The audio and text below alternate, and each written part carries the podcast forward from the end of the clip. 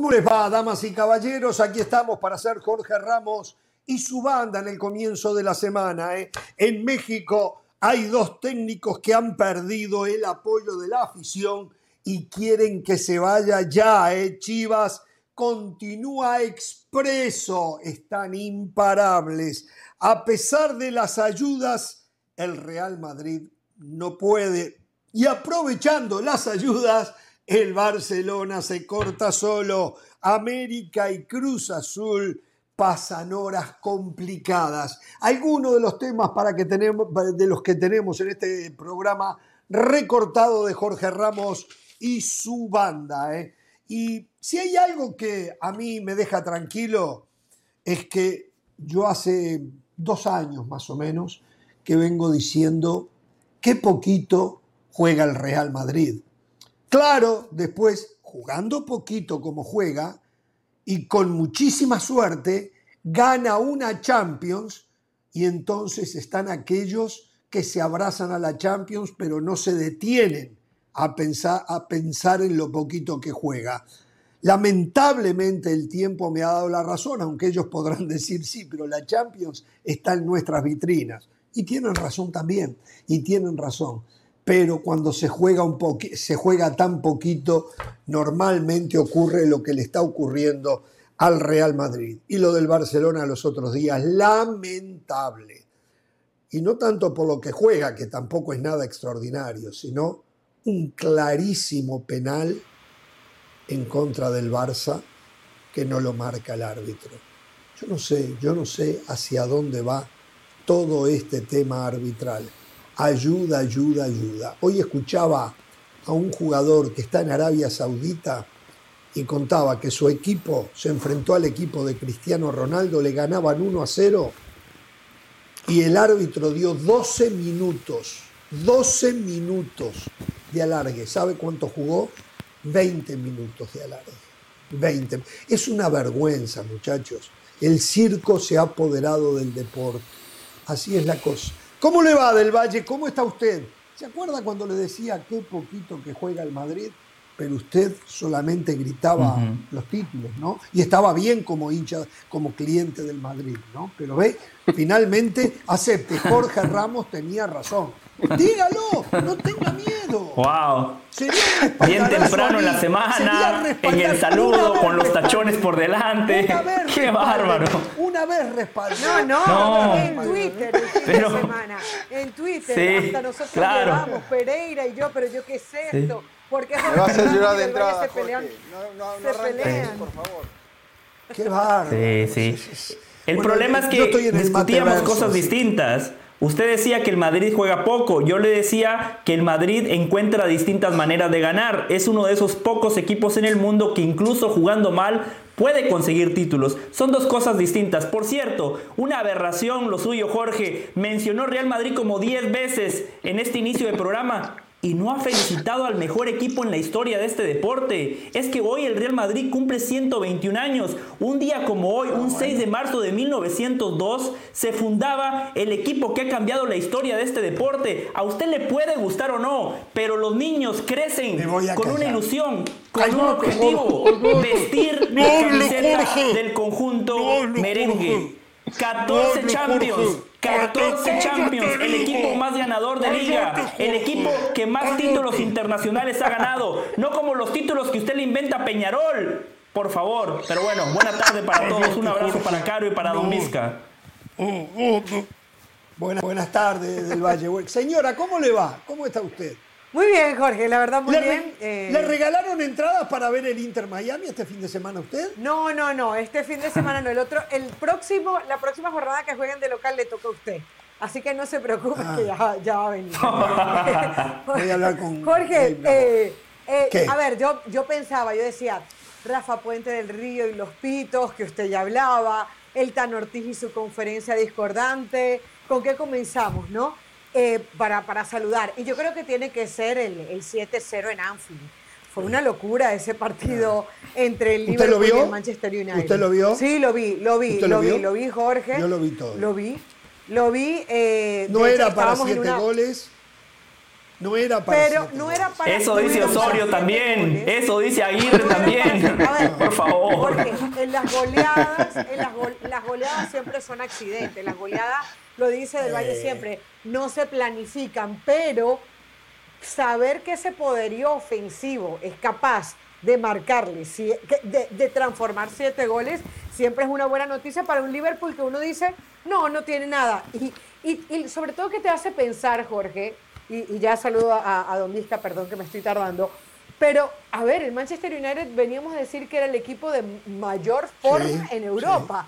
Y, le marcan siete goles. El fútbol es así. Y qué lindo cuando... El primer tiempo, en el primer tiempo Manchester United jugó mejor que el Liverpool. Los primeros 20 minutos. Exacto, casi todo el primer tiempo, pero los primeros 20 minutos, está bien. Pero Liverpool lo que tiraba al arco lo metía, ¿no? ¿Cómo le va, Eduardo, don Eduardo Vizcayar? Muy buenas tardes, Jorge. Buenas tardes, José, Carolina. Bueno, eh, la verdad me deja su apertura, me deja muchas reflexiones. Eh, ¿Sabe qué, Jorge? No estoy de acuerdo en una sola cosa. A mí no me parece que era penal a favor del Valencia. Me parece a mí, eh, oh. humildemente, me parece que el jugador del Valencia va sobre tratando de llegar a la pelota, pese a que la rosa, no todo contacto así me parece que es penal, porque me parece que pesaba más esa idea del delantero de lanzarse sobre el jugador rival. Pero bueno, eh, podemos eh, estar de acuerdo con no estar de acuerdo. Yo estamos de acuerdo en no estar de acuerdo. Yo siempre digo que hay penalitos, porque dicen no hay penalitos Penalito. No, sí, hay penalitos.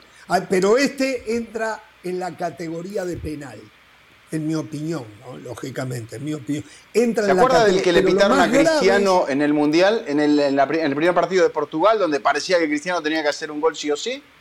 Exacto, me acuerdo, me acuerdo. bueno, pero al menos en ese, que mucha gente lo discutió, no José, eh, Cristiano iba en una. O sea, ¿Cómo lo sabes? Tocó el balón y el balón avanzó ah. en la dirección donde el delantero iba. Aquí no, aquí fue una cosa medio lateral.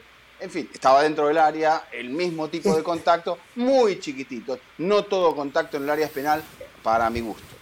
Es tanta la discusión que yo me preguntaba, bueno, ¿por qué no intervino el VAR? Entonces la respuesta que me causa hilaridad, esa es la verdad, la respuesta fue, no, porque no fue claro, obvio y manifiesto. Y yo digo, pero la LPM, ¿cómo me dicen eso cuando después hay una posición adelantada de una uña y el VAR interviene? ¿Cómo me van a decir que... Porque una es objetiva y la otra es subjetiva, por eso. Ay, por Dios. No Penalazo.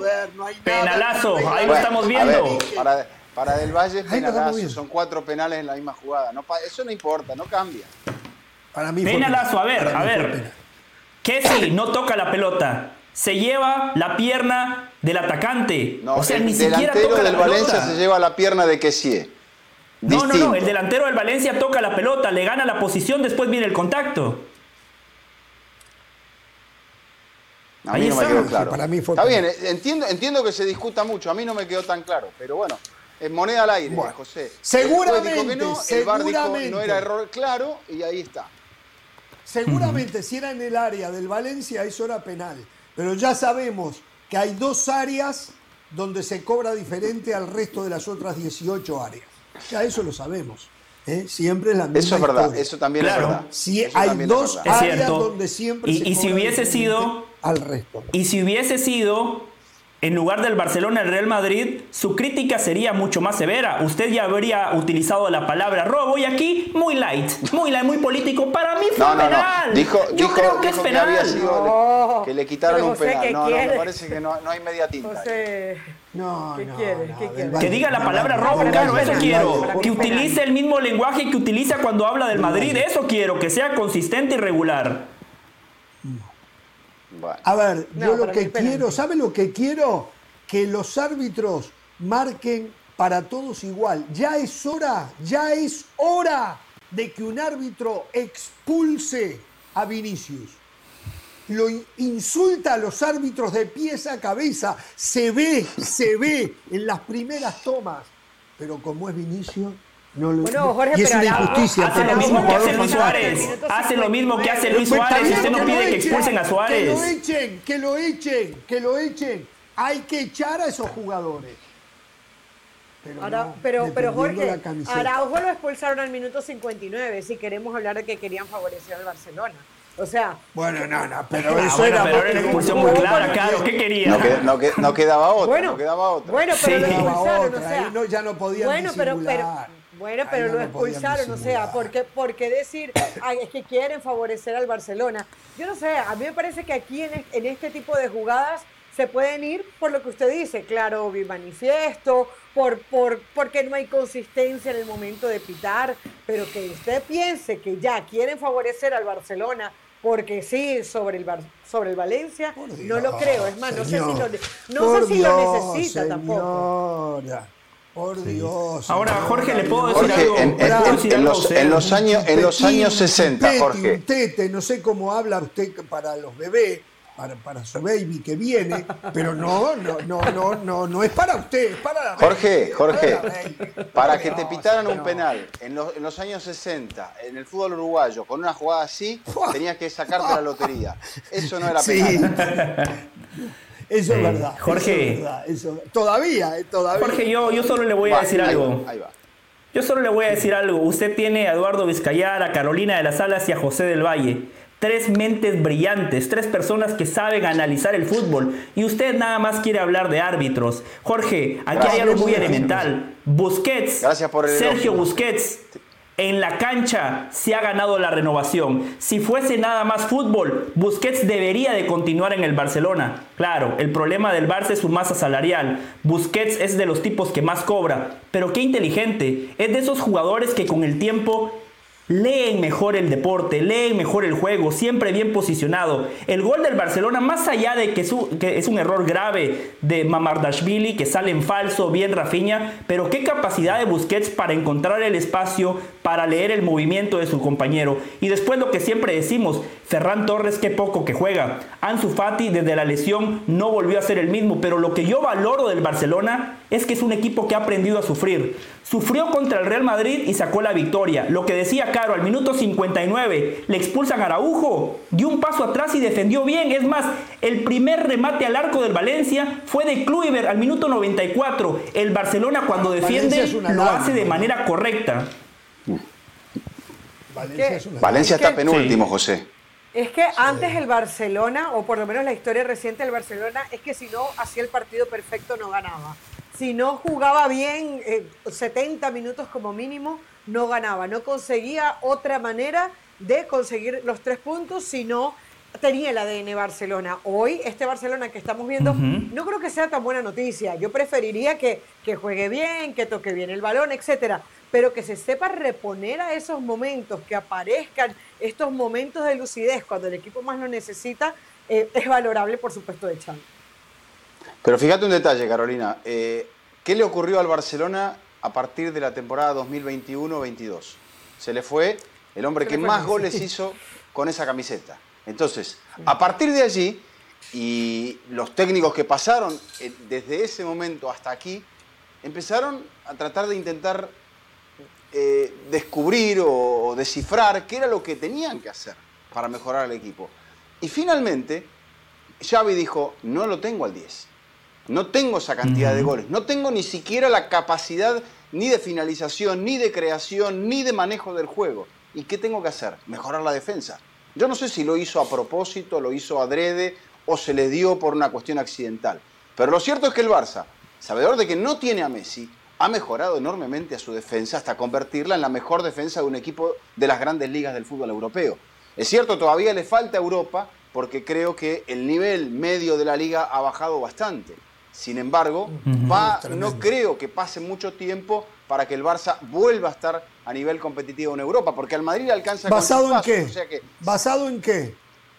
Eh, eh, este, Eduardo, los problemas económicos del Barça lo van a llevar no, a lo sé, Jorge, lo sé, lo sé. nuevo, me imagino yo. Está bien. A no ser que hagan Está bien, pero ha hecho malas elecciones, me parece. El, club ha, cometido, la dirección deportiva ha cometido muchos errores en la elección de los futbolistas. O sea, esto es como los refuerzos del Atlético de Madrid, Jorge. el, Cholo está en este presente porque se ha equivocado mucho y ahora que más o menos ha acomodado un poco la situación es que vemos al Atlético de Madrid hacer goles y jugar bien al fútbol. Los otros días muy bien, eh, cinco goles y también eh, todo lo que tiraba lo metía con un Griezmann que ese fue el que fue a buscar en Barcelona y nunca había aparecido. Lo de Griezmann los otros días fue extraordinario de verdad. Pero bueno, eh, a ver, este Barcelona está cortado solo, lleva nueve puntos de ventaja y a pesar de eso a mí no me termina de colmar. Soy sincero, a mí no me termina de colmar. Yo esperaba a esta altura que estuviera en un nivel un poco más alto. Por momentos me aburre su fútbol. Es cierto que en estos partidos le han faltado hombres fundamentales. Lo de Pedri es el jugador diferente que tiene Barcelona. Eh, Lewandowski, no puedo negar que es un goleador. Eh, y, bueno, y le hace lo, de, Dembélé. Ahora mejoró Rafinha, pero fue un partido, hermano. Fue un partido. Yo. Lo de Ansu Fati que no, no, entiendo, no entiendo lo de Ansu Fati, qué le pasó. Yo entiendo que se lesionó. Le dieron, le dieron demasiados reflectores, muchos, muchos cambios, Jorge. Y la camiseta número 10 también, que parece, no sé, el, el número no significa nada, pero calculo que alguien en el entorno le dijo, usted puede jugar con la 10 tranquilamente. Falta de confianza. estaba, para convertirse en figura mundial, mundial, ¿eh? Y de repente se ha desinflado. No sé qué Yo coincido en eso. ¿Qué pasó con Yo coincido en eso que menciona Jorge. Este Barcelona, a pesar de los nueve puntos, no genera muchas certezas. Pero la buena noticia es que el único equipo que en teoría podría desafiarle el título por la liga es el Real Madrid, que tampoco juega bien. El Real Madrid otra vez volvió a tropezar, otra vez vimos a un equipo sin generación, sin muchas llegadas de peligro, con poco punch, sin gol, un equipo que regaló 45 minutos, que eh, eh, en la parte complementaria mejora, pero que todavía está lejos de un rendimiento óptimo. Karim Benzema todavía eh, no ha recuperado su mejor versión, esa versión que lo llevó a ser el pichichi de la liga, el pichichi de la Champions, el que llevó al Real Madrid a tener un muy buen año la temporada pasada. Vinicius eh, cuando vemos al Vinicius de este fin de semana, eh, nos recordamos al Vinicius que no tomaba buenas decisiones, que encara cuando tiene que dar la pelota, que da la pelota cuando tiene que encarar, que cuando tiene que buscar la portería contraria busca un compañero o viceversa, muchas veces busca al compañero cuando tiene para disparar. Esa toma de decisiones es la que le está afectando a Vinicius. ¿eh? Es crédito, sí, sí, sí, sí. La defensa del Betis muy sólida. Están aprendiendo a marcarlo, ¿eh? Están no, y le comen la cabeza, lo sacan de quicio. ¿eh? Bueno, él solo. Y le comen la cabeza, le digo, lo sacan de quicio. Yo creo que, yo creo que eh, esa. Eh, creo que gesticula demasiado y eso se le viene en contra. Les quiero dejar esta, esta reflexión. de los, desde la pandemia para acá, porque estamos hablando de que este Barça es un equipo que no tiene tanto brillo. El Real Madrid, cuando es campeón en ese sprint final, en medio de la pandemia. El Atlético de Madrid que le sigue. El Madrid, como decía Jorge, la temporada pasada, accidental, con chispazos, pero campeón al fin. ¿Qué, es lo que está pasando con el nivel de estos equipos? O sea, es que eh, son, son estos equipos, hace falta poco para ser campeón. Ya no hay plata. Pero, ya, bueno, pero se aplicaría para Champions. no, a ver, a ver, adelante, Caro, ¿qué quiere desde hoy decir? No, que yo, lo que siento es que esa Benzema dependencia de la que hablábamos la está, la está pagando muy caro el Real Madrid. Con Cristiano Ronaldo pensábamos que podía suceder y apareció Benzema, levantó la mano, dijo, ahora sí, yo asumo los riesgos. Pero es que fíjense, en estos días eh, eh, leía, por ejemplo, Messi se va, Messi generaba fútbol y Messi marcaba los goles. Eh, llega, por eso es que tienen que buscar a Lewandowski, porque Barcelona tenía el fútbol, era capaz de llegar, pero no había quien marcara goles. Entonces, el Barcelona, aunque no juegue muy bien, porque no está Pedri, porque no está Dembélé, siempre se las ingenia para generar fútbol y si hay un goleador, el, el gol va a llegar. Pero ¿qué ha hecho el Real Madrid en ese sentido? Vinicius apareció y por eso ha tenido momentos de buen fútbol. Pero Benzema es ese tipo de delanteros que no solamente meten gol, sino que generan, porque lo hizo con Cristiano Ronaldo en su momento y luego lo, lo, viene haciendo. Desapareció Benzema y parece que el equipo desaparece. Además de jugadores, por ejemplo, a mí lo de Valverde me gustaba mucho. Ya cuántos partidos contabiliza Valverde en donde no es protagonista y no aparece. Y es lo eh, mejorcito, ¿eh? Es lo mejor. Y, es de lo mejor. pero estoy de acuerdo, muy cerca. Lucas Vázquez, Carvajal, Nacho, oh. hay nombres, más allá que Nacho responde, hay nombres que tienen mucho tiempo en este Real Madrid ocupando puestos que realmente no son nombres Real Madrid.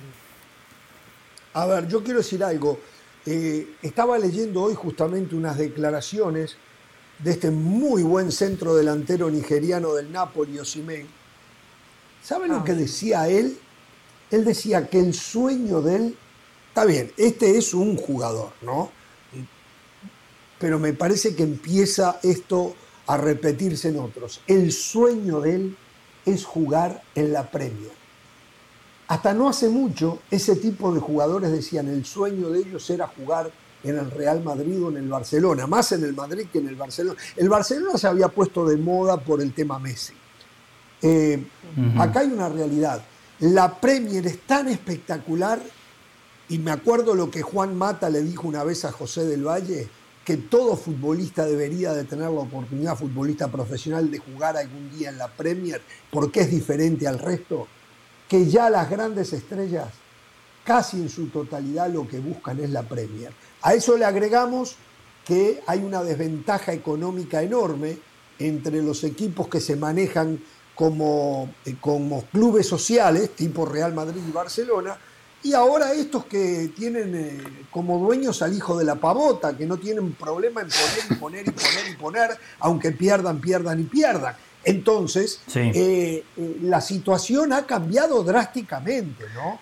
Drásticamente. Pero aparte, Jorge, hay partes en el mundo, no en nuestra parte del mundo, donde el fútbol inglés, la cultura inglesa, siempre tuvo una penetración superior. Nosotros pensamos, porque hablamos el mismo idioma, que lo máximo que nos puede llegar es el Real Madrid o el Barcelona. Pero eh, eh, los grandes jugadores de Nigeria, hay algunos buenos, muy buenos que jugaron en España, pero la gran mayoría de ellos jugaron en, el fútbol inglés. Sí, sí, los africanos en general. Los africanos en general. Eh, mientras los sudamericanos fue Italia y después España, hasta que ahora ya es Inglaterra también los, los, africanos en general, sí, el fútbol inglés era el destino preferido de ellos. No, y, eso es verdad. Y hoy la Premier también saca una ventaja, saca una ventaja en, los entrenadores. Hoy los mejores entrenadores dirigen en la Premier y eso creo que lo hace mucho más atractiva. Esa fue la gran virtud de los ingleses que cambiaron ese típico juego británico, un centro delantero fuerte, espigado, juego directo, centro salaria. Hoy vemos la influencia de los Guardiola, de los Klopp, de los Pochettino, de los Ten Hag.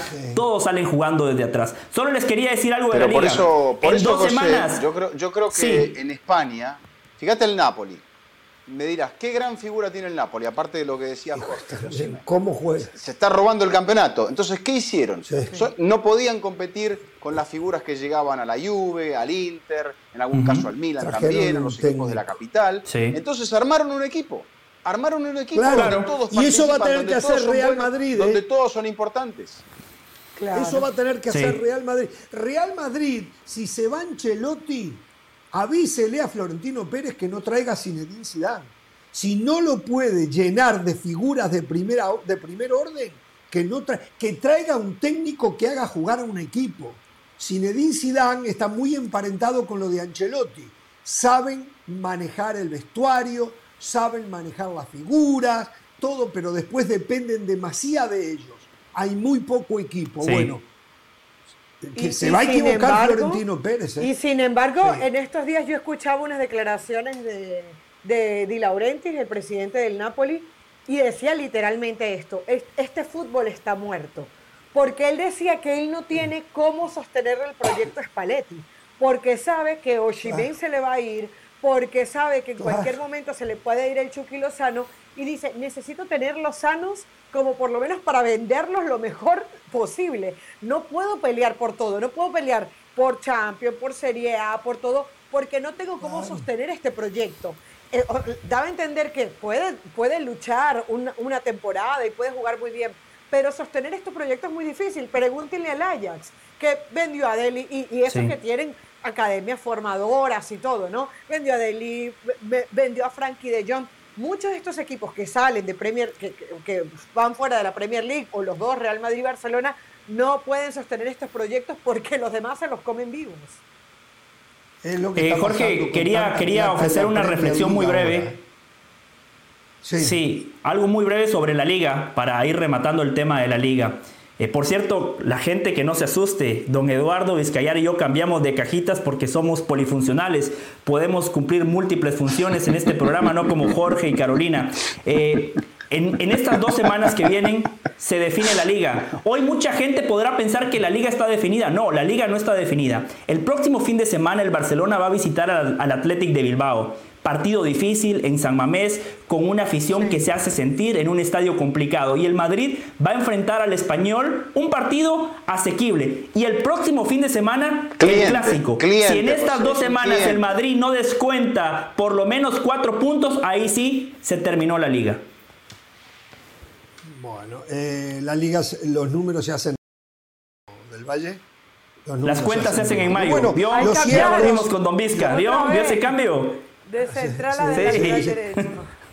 Está bien, está bien. Lo que pasa es que este es un trabajo que hago yo. ¿eh? La rotación de jugadores, los pongo en diferentes posiciones ah. y todo. Señores, nos vamos a ir a la pausa. Hay que hablar de lo que está ocurriendo en México. Eh, el momento extraordinario de Chivas. Eh, todos los males que le están achacando a Jiménez. Y quiero detenerme en el tema Jiménez, el portero de América. La verdad, la verdad, me da pena lo que veo. Me da pena, me da vergüenza ajena. Y el Tuca debutó, debutó, debutó mal, ¿eh? Se comió tres en la frontera. Vamos a la pausa, volvemos.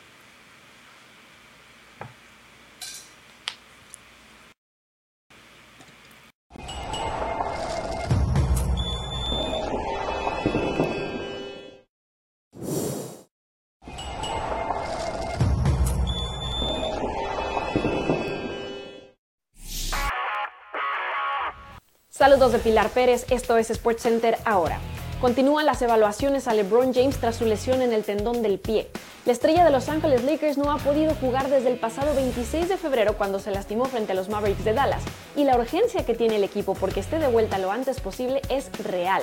Los angelinos están metidos en la pelea por el décimo lugar en la conferencia del oeste, el cual representa el último puesto al play-in, y con tan solo 17 juegos pendientes en la temporada necesitan a sus mejores hombres en las duelas. Sin embargo, parece que todavía tendrán que esperar, porque la próxima evaluación del estado de su lesión se hará en tres semanas. Tras el espectacular arranque de temporada que tuvo Red Bull en la Fórmula 1, consiguiendo el 1-2 en el podio de Bahrein, Helmut Marko, asesor principal de la escudería austríaca, destacó el gran trabajo de Sergio Pérez para administrar sus neumáticos, luego de ser el último en entrar a pits sin perder velocidad. Además, elogió el gran estado de forma y físico en el que se encuentra el piloto mexicano. Estas declaraciones generaron un poco de sorpresa, pues vienen de uno de los principales críticos del tapatío. Bryce Harper anunció que se reportará al campamento de primavera de los Phillies de Filadelfia este miércoles, mientras sigue recuperándose de la cirugía de codo que sufrió y luego determinará cuándo podrá regresar de tiempo completo. El dos veces jugador más valioso de la Liga Nacional se lesionó en abril y por última vez jugó el 16 de ese mes en Miami. Se sometió a una cirugía reconstructiva en el codo derecho en noviembre, lo que provocó que se perdiera el inicio del campamento de primavera. No se pierdan SportsCenter todas las noches, a la 1 m del Este, 10 pm del Pacífico. Esto fue SportsCenter ahora.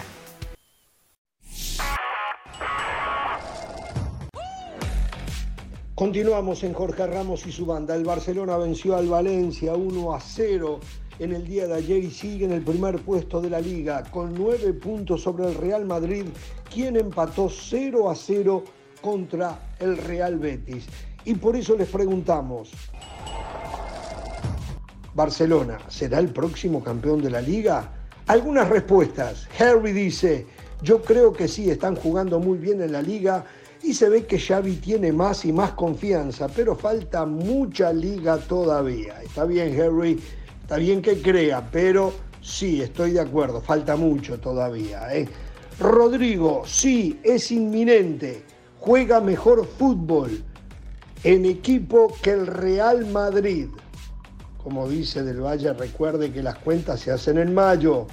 Por su parte, Carlos piensa que no. Barça va a perder contra el Athletic Bilbao y después contra el Real Madrid y todo quedará a tres puntos. Buena manera de verlo, Carlos. Freddy, no. Yo creo que lo ganará el Real. Siempre encuentran la solución al final. Igual, Ya es muy aburrida la liga. Si no es el Madrid, es el Barcelona. Y sí, así es Freddy. Uno de los dos siempre. Ellos compran la felicidad. Muchas gracias a todos los que se suman con sus opiniones al programa y sigan escribiendo por nuestra cuenta de Twitter. Y no se pierdan nuestro programa especial de Jorge Ramos y su banda con toda la cobertura del clásico el domingo 19 de marzo después de que termine el partido. A las 6 de la tarde, hora del este, 3 de la tarde en el Pacífico por ESPN Deportes. Pausa, volvemos.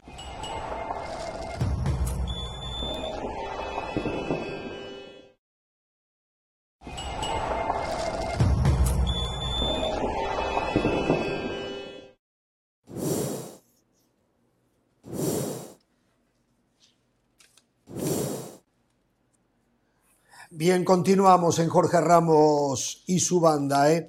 Eh, muchos temas, em, uno de ellos tiene que ver, y aquí quiero detenerme, en el tema del América.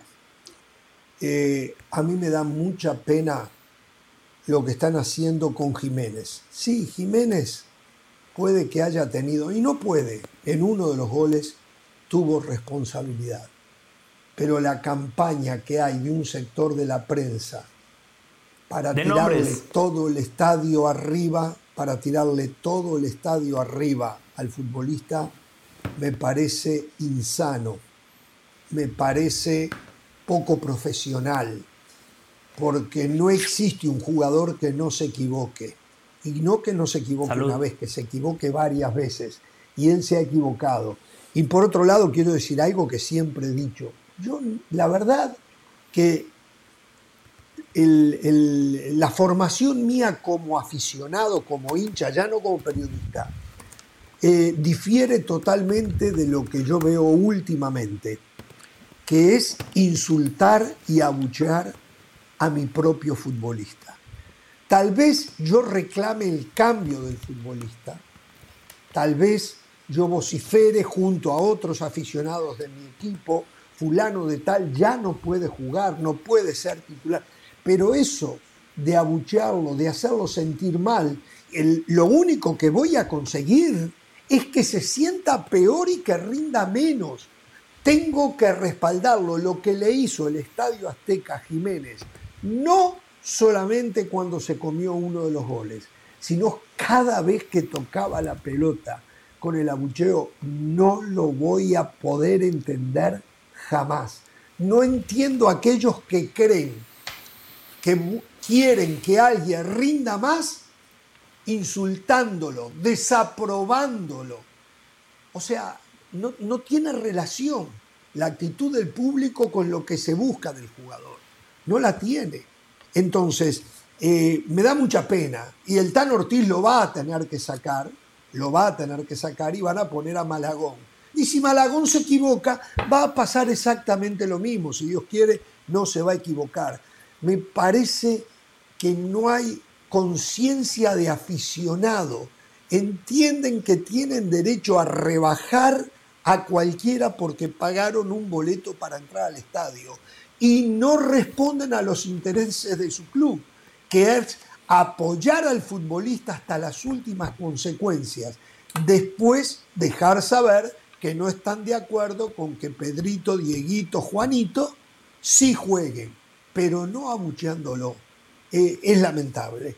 Y el equipo de América sigue jugando como jugaba, la diferencia ahora es que eh, Henry Martín en un par de partidos no ha encontrado el arco, que me parece que le anulan mal anulado un gol a Diego Valdés, eh, pero el equipo no se, no se le ha venido abajo al Tan Ortiz, ni mucho menos. Ya se está hablando en la prensa que si no es campeón, el Tan Ortiz se tiene que ir. Pero sale solo uno campeón y el Tan Ortiz y su América están compitiendo con equipos como Monterrey Tigres que tienen mucho más presupuesto. Por lo tanto, el tema es que les pelea a ellos el campeonato, pero no que obligatoriamente sea campeón. No se crean más ese cuento del señor Emilio Arcárraga, que lo único que sirve en el América es ser campeón, porque eso es veneno puro para el aficionado.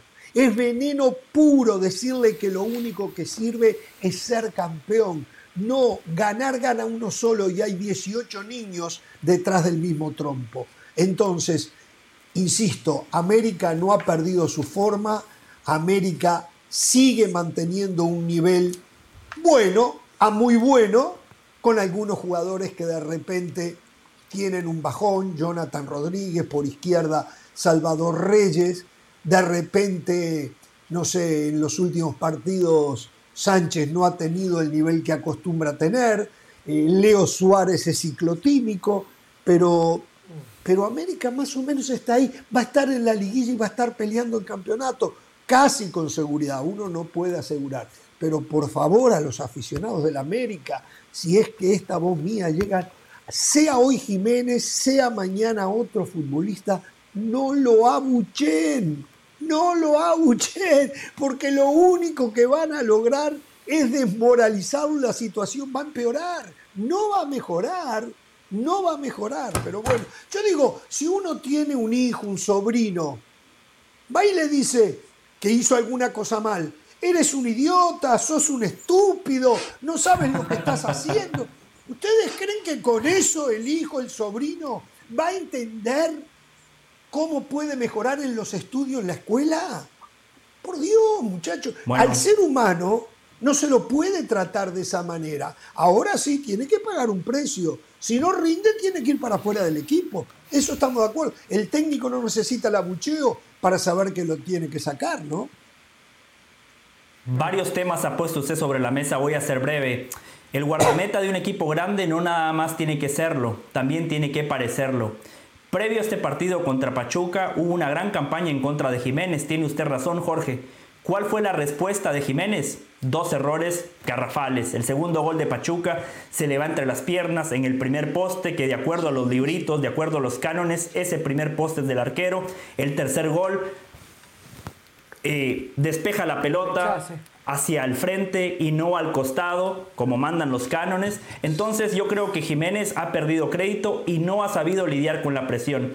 Desde lo futbolístico, ¿es demasiado temprano para echarle todas las culpas al Tan Ortiz? Cumplió un año dirigiendo al América. Recién este fin de semana sufrió su primera derrota en el Estadio Azteca. Ahí están los resultados. El equipo juega bien. El problema del América se llama Pachuca. El problema del América se llama Guillermo Almada, que Altán Ortiz le volvió a ganar la partida. Cada fin de semana que pasa con actuaciones como estas, el señor Guillermo Almada está haciendo ver muy mal a los directivos del fútbol mexicano, porque la selección era para Almada y no para Coca. Le ganó al América en el Azteca por goleada 3 a 0 con 7 mexicanos, con la Chofis como uno de los protagonistas principales, con Sánchez y Chávez que se comieron la mitad de la cancha. Este triunfo, esta victoria tiene firma don Guillermo Almada que superó al Tan Ortiz.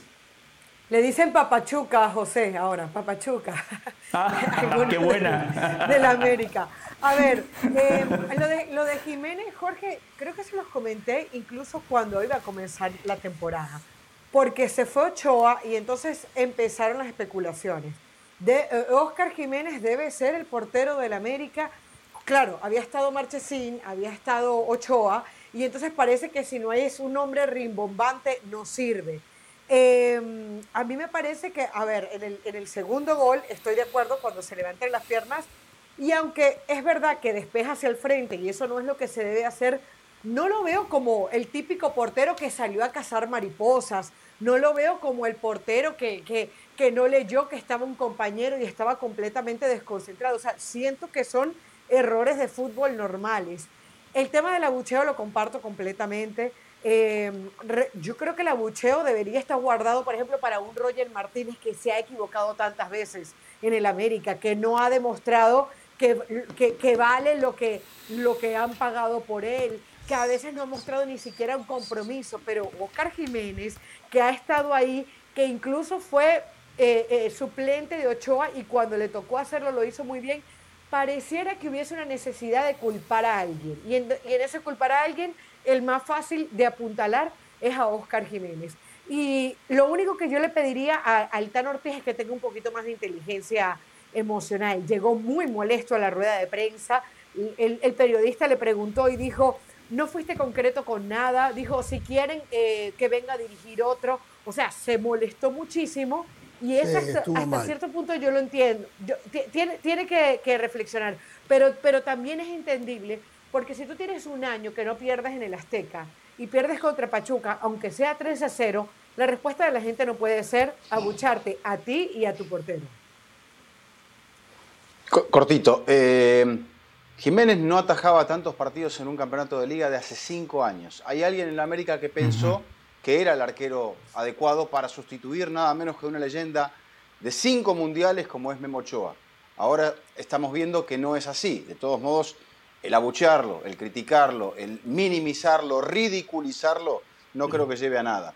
Y luego Pachuca es un gran equipo. Pachuca me parece que no sé si se han olvidado de que es el campeón. Entonces, esto creo que, más allá de que duela perder 3 a 0, creo que el América eh, tiene que asumir la posición en la que está y tiene que tratar, sabiendo que de repente un jugador importante como Henry Martín, de repente ya no te está haciendo tantos goles, no te marca la diferencia y cuando te llegan y te marcan, bueno, creo que eso es un poco el tema. Funcionamiento, cuando uno juega contra un equipo que es superior, tiene que tomar recaudos y bueno, la América también puede discutir jugadas polémicas, que el VAR, que un gol anulado, etcétera. pero no creo que, sea para, para, sacarlo tanto de contexto el tema. A ver, eh, lo de Pachuca, primero el ritmo del primer tiempo principalmente fue bárbaro, porque el América se sumó al ritmo que le ponía Pachuca. Incluyendo la América. Lo cual hizo, es, exacto, lo cual hizo un muy buen espectáculo esos primeros 45 minutos donde Pachuca le hace los tres goles. Eh, lo de Pachuca es para destacarlo. A ver, lo que dijo del Valle, lo de Almada es para destacar. Por eso yo lo quiero como técnico de la selección de mi país.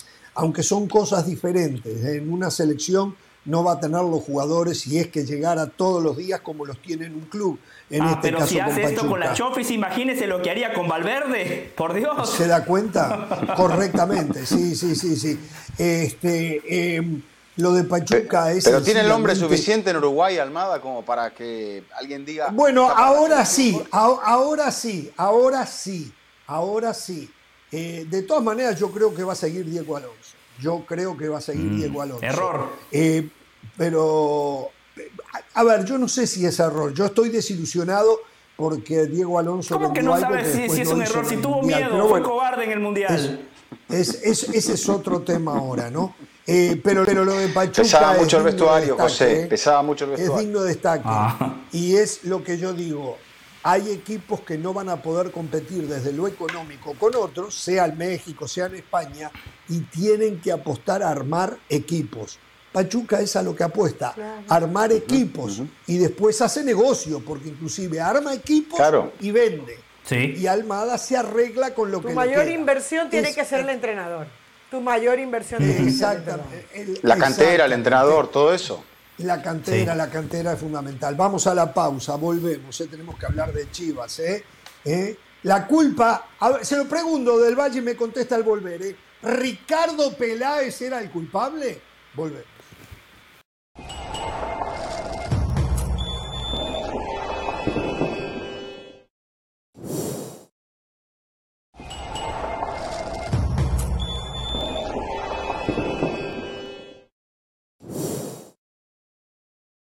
Muy bien, continuamos. A ver, eh, antes que nada, ya nos metemos en Chivas, eh, increíble, eso sí, eh, ya la gente le está dejando saber a Rafa Puente del Río, al igual que a Fentanes, el técnico de Santos Laguna, que no los quieren más.